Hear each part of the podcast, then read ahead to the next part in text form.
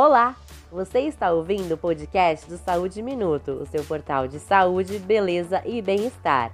Hoje é o Dia Mundial do Diabetes e para esse podcast especial convidamos o Dr. Roberto Botelho, cardiologista intervencionista e diretor de comunicação da Sociedade Brasileira de Hemodinâmica e Cardiologia Intervencionista, a SBHCI. Além de falar como a doença afeta a saúde e o coração, Dr. Botelho também passou dicas para prevenir ou controlar a doença. Não esqueça de nos seguir no Instagram, Saúde Minuto, e compartilhar o podcast com os amigos.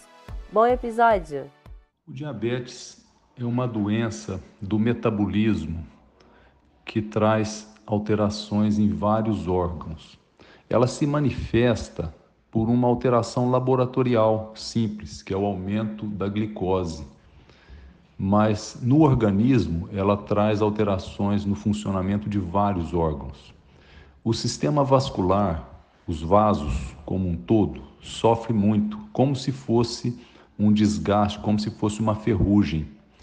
E quanto menos controlado o diabetes, maior esse desgaste dos vasos. E a manifestação de doença vascular pelo diabetes pode acontecer em todos os territórios. O território do cérebro, através das carótidas e vertebrais, o território do coração, o território da aorta, especialmente a aorta abaixo das artérias renais, gerando dilatações chamadas aneurismas, a função sexual nos homens, porque altera a artéria que irriga o pênis.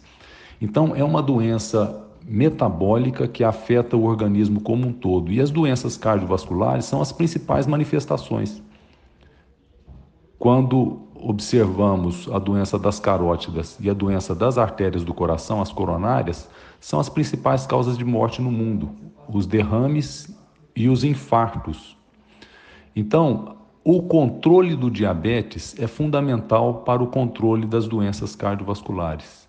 E esse controle deve se dar por medidas não farmacológicas, a dieta, o exercício físico bem orientado, o sono e outras medidas como meditação e entre outras para reduzir estresse, além de um adequado tratamento com remédios farmacológicos de acordo com cada necessidade de cada paciente que aí demanda um bom endocrinologista, porque o avanço dos remédios para o diabetes tem sido muito intenso. E o que é mais importante nesse avanço?